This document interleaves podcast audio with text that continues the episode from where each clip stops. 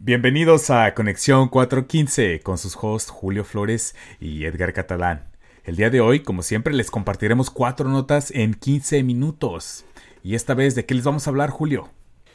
Vamos a hablar de la serie entre los San Francisco Giants contra los Ángeles Dodgers. Te damos el pronóstico hecho por dos personas que no saben nada de béisbol. Exacto. También hablaremos del problema que está haciendo considerar a la gente dejar el área de la bahía. Y un spoiler, no son los homeless ni los precios de las casas. También vamos a hablar del pleito por el que nos deja las oficinas centrales de Tesla y se van del área de la bahía. Y te daremos 150 opciones de menú a dónde llevar a tu cita este fin de semana. Todo esto y más en Conexión 415. Quédense con nosotros.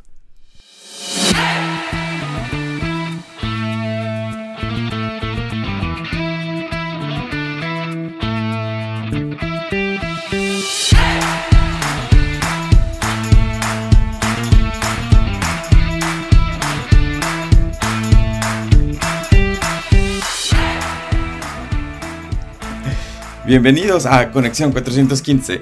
Hoy martes en el que un tema está dominando las noticias del área de la bahía y eso es la serie entre los Gigantes de San Francisco y los Dodgers de Los Ángeles, que están jugando la final de la Serie Nacional del Oeste. Y pues, honestamente, pues yo no sé nada de béisbol, Edgar. yo menos, cabrón. De, hecho, siento que tú eres el, experto aquí en deportes. Yo solo estoy aquí para escuchar. Me gusta encajar en la oficina y saber qué está pasando y como que entrar en la plática. Ajá. Una de las cosas que siempre voy a agradecer, los Giants cuando ganaron la Serie Mundial en el 2010 y en el 2012 y en el 2014, pues hubo como fiestonas en toda el área de la bahía.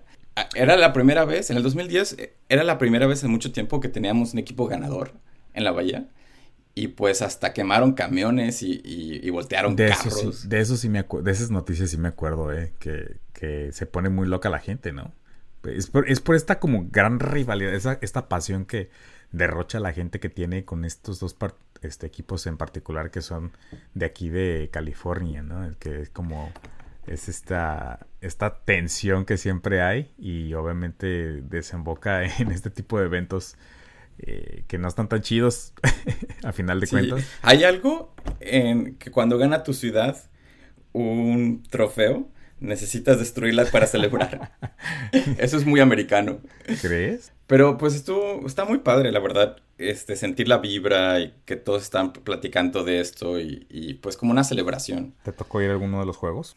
No, de la serie mundial, no, nunca fui. ¿Qué tan caros son estos juegos? ¿Sabes? ¿Qué tan caro es Sí, sí, sí. Este, yo trabajaba con un señor que tenía este, boletos de season tickets y los llegó a vender como en 5 mil dólares durante la, serie mundial. Es...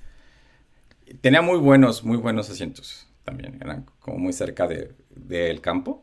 Ajá. Pero pues ahorita está padre también ver como las noticias de lo que está pasando. Vi que Tom Cruise estuvo en el juego número 2. Y oh. no sé si tuviste chance de verlo. Sí, sí, sí, vi, ahí las fotos de que lo, estaban ahí stalkeando un poquito.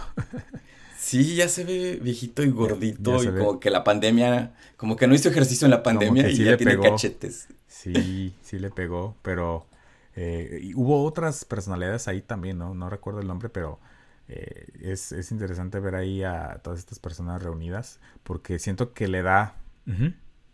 Hay un rapero que se llama E40 y lo podías ver atrás del pitcher en todas las tomas, en el juego número 2 también. En las pantallas. Y este rapero se me hace muy chistoso porque es el típico rapero que, empieza como de soy de las calles, soy malo y este y ahora que es famoso y rico se ve como medio ñoño. Pues les recomendamos entrarle a la fiesta y a la celebración aunque no les guste el béisbol. Exacto. Es, es que hay que ir por el ambiente y por este sentido de normalidad que está regresando a todo este, este tipo de eventos. Vaya, pero síganse cuidando.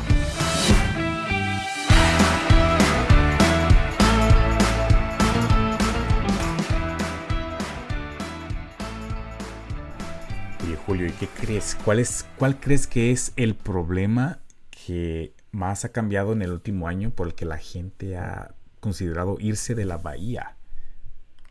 No sé, este, pues está difícil por el COVID, por, por los costos de las casas. Sí. Mm. y por todo la... Porque Elon se va a ir. Porque... no, pues ¿qué crees? Que la gente está más preocupada por el desabasto de agua y la sequía. Es el, factor, ah. el factor número uno. Eh, eh, hubo una firma, Embol Research, que publicó esta encuesta anual en el que se, eh, se le preguntaron a más de 1.600 personas su opinión sobre el, digamos, la calidad de vida de Bay Area recientemente y, y, cómo ha sido su percepción, si ha caído o ha mejorado. Y la mayoría eh, han, expresaron un sentimiento de que la calidad de vida ha decrementado en Bay Area y que el factor número uno preocupante es el agua. Es, es, todos sabemos cómo está este problema del agua aquí en la Bay Area, ¿no? Sí, estoy viendo la encuesta y, y sí, la gente sigue como enojada de que hay mucho homeless, estresada porque no pueden comprar casas y ahora a eso le añaden que están pensando que hay desabasto de agua en California. Entonces, una razón más porque están pensando dejar el área, ¿no? Eh, sí, digo, ya has escuchado de este como éxodo, ¿no? De mucha gente que de aquí de, ver que se está yendo, por ejemplo, que a, Austin, ¿no? Nos te ha tocado. Sí, tengo algunos Está de moda. está, exacto, como que mucha gente está yendo para allá o o simplemente se han salido de aquí de, la bahía por todos esos factores. Pero imagínate que el agua es uno de esos principales, está muy cañón, ¿no? El hecho de que pues, hay una sequía muy fuerte. Ya está mucho en, la... como causando mucha ansiedad entre la gente. Sí, o sea, y aparte del COVID, o sea, yo me acuerdo que en, eh, fue un episodio muy feo cuando estaba la pandemia, nosotros aquí no teníamos los filtros de aire y empezaron lo de los incendios y entonces era de que te, te tenías que quedar en tu casa encerrado y, y, luego por los fuegos no, o sea, por el COVID, ¿no? Te tenías que quedar encerrado y por los fuegos no podías abrir la ventana para, porque te entraba todo el, todo el humo, cabrón, de los incendios, ¿no? Entonces era, te, tenías que cocinar ahí dentro de tu, en mi caso, mi depa. Entonces estaba muy, muy feo. Sí, aquí al parecer también este, los fuegos han incrementado un poco la, como la ansiedad y las ganas de la gente de dejar el área de la bahía. Pero pues no tanto como la sequía del agua, eso le está produciendo más, más angustia a la gente. Sí, sí, eso es algo lamentable y pues se están haciendo cosas, ¿no? Al respecto, pero es algo que siempre está, es algo que siempre es un problema muy recurrente aquí en el área de la bahía, ¿no? Por, por la sequía, por, por, hay una, todos sabemos que hay una temporada en la que todos tenemos que ser más conscientes de no iniciar fuego, o sea, iniciar ningún tipo de fuegos al aire libre, de ser precavidos, porque ya de, por sí el riesgo está ahí y es, es importante que nosotros sepamos eh, evitar este tipo de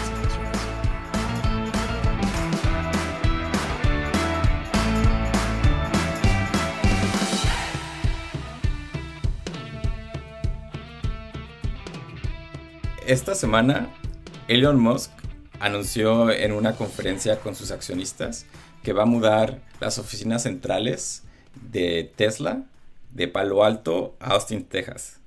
Hmm. Y ha habido un título en diferentes portales y periódicos que mencionan que esto sucedió porque una legisladora le dijo a Elon Musk, fuck Elon Musk, en mayo del 2020 durante el tiempo que Elon quería abrir las fábricas en Fremont y Fremont le dijo que no porque tenía que proteger a sus empleados del COVID-19. Sí, o sea, la polémica fue porque mucha gente en ese momento quería ya abrir eh, sus negocios, ¿no? Entonces él era, fue, él fue uno de estos que, quiso tomar esta... Quería, los capitalistas querían pues seguir ganando su dinero. Claro, y, dijo... A costa de las vidas humanas. Y, dijo, era de los que decían, no, pues el, o sea, todas estas medidas se pueden tomar y abrir el negocio, ¿no? O sea, yo quiero abrir mi negocio. Quería seguir pues generando su dinero como lo había hecho antes de, de que llegara el COVID. Sí, claro, sí recuerdo estas notas que fueron muy, muy polémicas. Entonces, se está moviendo oficialmente, se está moviendo para Texas. Se está moviendo a Austin, pero yo siento que es un poco más un teatro que está tratando de hacer Elon Musk Ajá. Para, para decir, mira, no me ofendan, yo tengo el dinero de Tesla y yo soy el billonario y, tátenme bien para que me quede en su estado. En su estado. Pero también creo que tiene que ver con el hecho de que él quiere ganar contratos para distribución de electricidad en Texas. Mm. Entonces, al hacer el favor de decir, yo me voy a a Texas, exacto, y un, mercado que tiene problemas ahorita. Sí, sí. Está diciendo, mira, a mí me interesa invertir en el Estado. Ahora, Estado de Texas, invierte en mí dame los contratos. Oye, sí, me, recordaste a los, a los outages que hubo, ¿no? O sea, por todos estos problemas de la, de la electricidad. Sí, muy, difícil ahorita en, en Texas con, con, la, su distribución. Pero una de las cosas que pasó también es que algunas horas antes de, de, que diera este aviso con los accionistas, Elon tuiteó de que si quieres trabajar en, en inteligencia artificial y tienes las habilidades, puedes trabajar desde donde tú quieras. Puedes trabajar desde Palo Alto o desde Austin. Lo que me hace pensar que no todos se van a mudar de Palo Alto. Y de hecho, tal vez nada más sea como la pura fachada de nada más las oficinas centrales ahora están en, en, Austin, pero todavía tienes una presencia fuerte en Palo Alto. Especialmente con el talento que se quiere quedar en Palo Alto. Claro. Sí, pues aquí hay, mucho talento de, en tecnología, ¿no? Está, difícil que pensar que se, que se vayan completamente de aquí. Si tú tienes muchas habilidades en inteligencia artificial, pues quieres trabajar alrededor de la industria y hay una industria muy muy fuerte de inteligencia artificial en Palo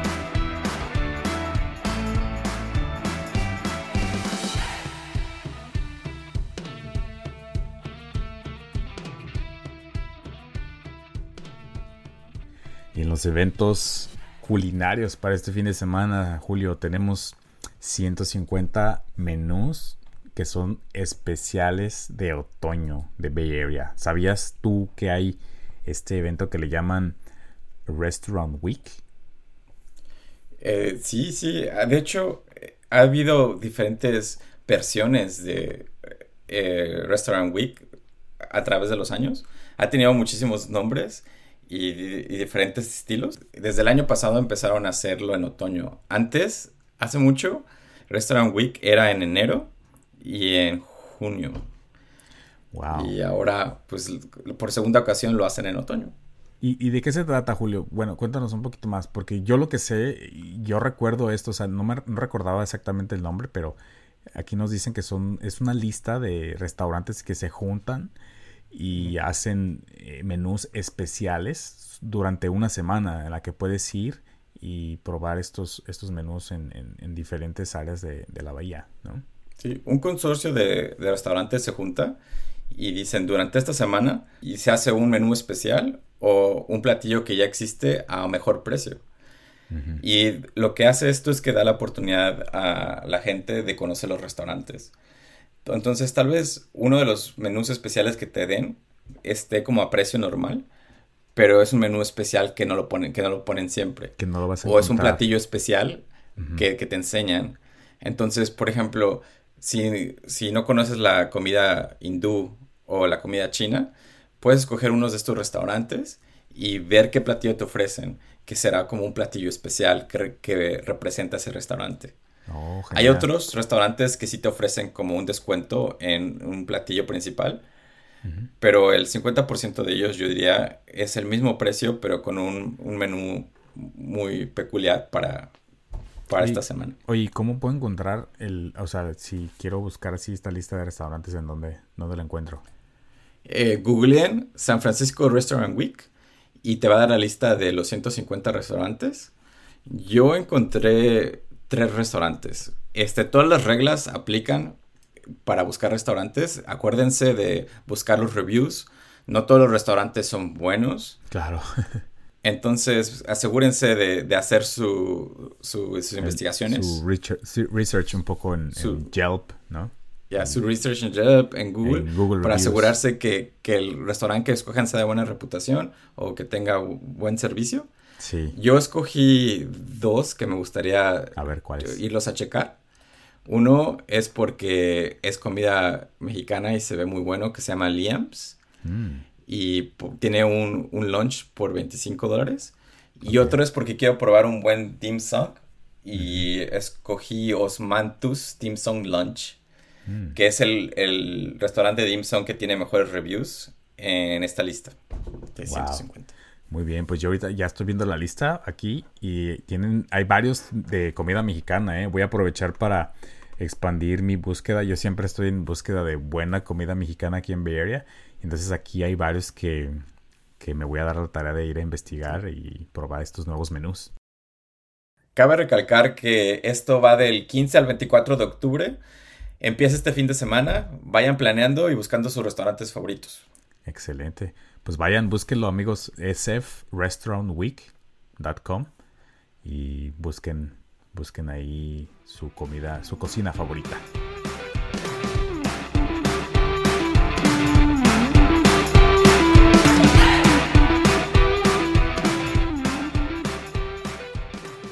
Ok amigos, pues estas fueron las cuatro notas en 15 minutos de Conexión 415. Nos vemos en la próxima. Julio. Hasta luego. Muchísimas gracias. Nos vemos el próximo jueves. Gracias por escucharnos. Nos vemos para la próxima.